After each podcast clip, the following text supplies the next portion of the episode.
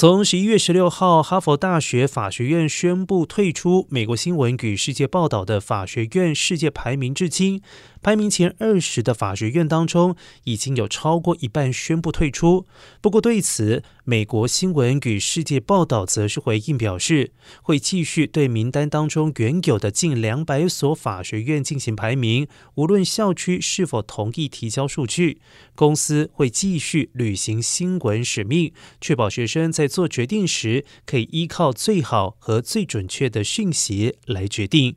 近期的种种声明将不会影响这一使命，但是洛杉矶加大法学院临时院长科罗布金则不以为然。他认为，该排行榜一直更偏好在学生身上花费更多的学校，这对收费低廉的公立法学院十分不利。而该排名也低估法学教育该如何满足当今社会需求的整体观点。